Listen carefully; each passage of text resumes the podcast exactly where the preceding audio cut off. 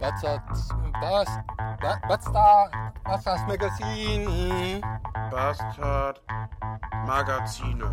Bastard Magazine, motherfuckers.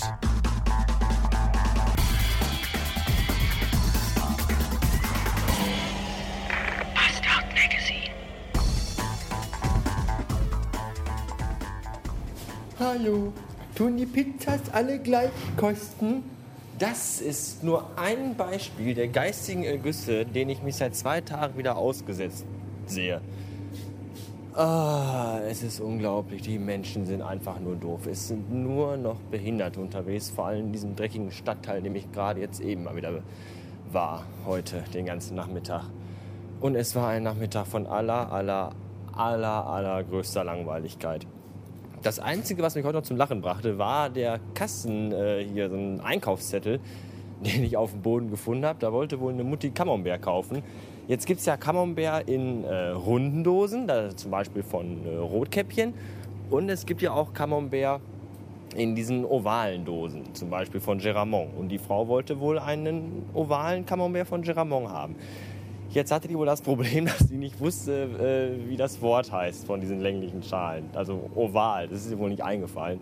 Und deswegen hat sie einfach einen, einen, ovalen, einen Oval auf den Kasseneinkaufszettel gemalt. Und das fand ich absolut genial. Was für eine dumme Pute. So, jetzt ist die Frage, was esse ich heute Abend noch?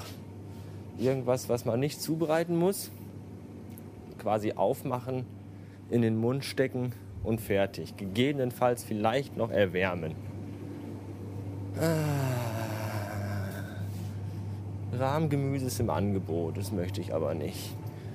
Mm. Baguette Chicken Nuggets. Vicky's Chicken Nuggets. Oh, verbesserte Rezeptur. Großartig. Äh, was nimmt man denn da für eine Soße bei? Barbecue, oder? Kraft Barbecue Soße schmeckt aber scheiße. Äh, äh, äh, äh. Und die von Heinz ist natürlich wieder mal nicht da. Großartig. Ah, was für ein Wichsladen. Okay, dann nehmen wir doch die von Kraft. Zum Kotzen. Naja, ich habe alles fertig, ich bin soweit durch. Ich gehe jetzt nach Hause. Freunde. Und dort werden wir uns gleich wieder hören, denn es gibt noch was Wichtiges zu erzählen. Aber dazu später mehr. Bis gleich. Tja, so ist das. Da kommt man nach einem 40 Stunden Arbeitstag auf der Ölplattform abends endlich nach Hause und glaubt, man hat ein bisschen Ruhe, um genüsslich seine Wiki Chicken Nuggets zu essen. Und was passiert? Ja, Pustekuchen, keine Ruhe hat man.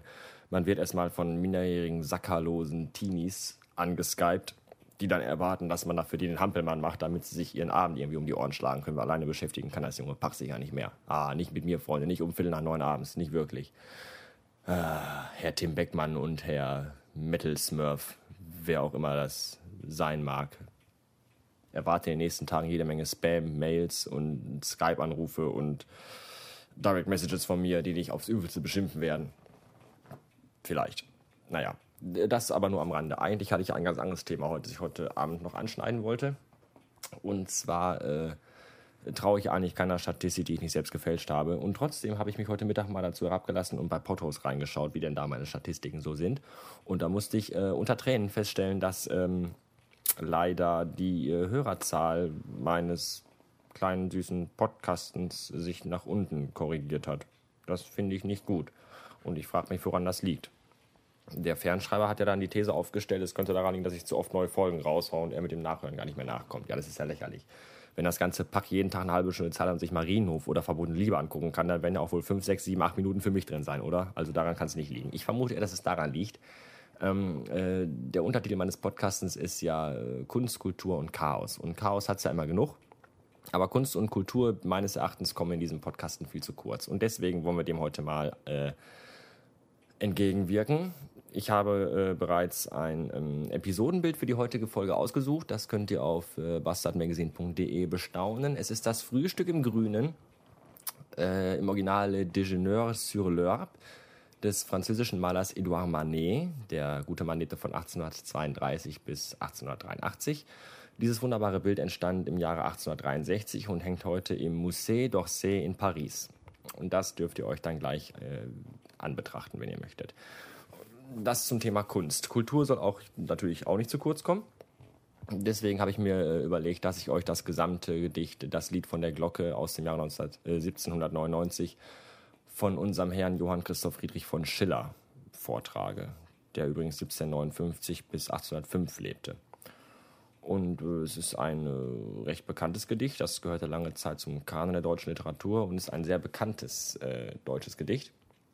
Und das werde ich euch nun vielleicht in voller Länge vortragen. Ich glaube, es sind 12.000 Strophen.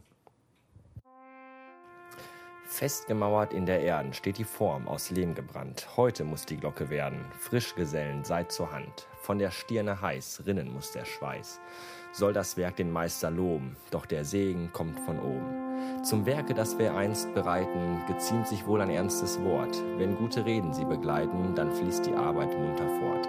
So lasst uns jetzt mit Fleiß betrachten, was durch die schwache Kraft entspringt. Den schlechten Mann muss man verachten, der nie bedacht, was er vollbringt.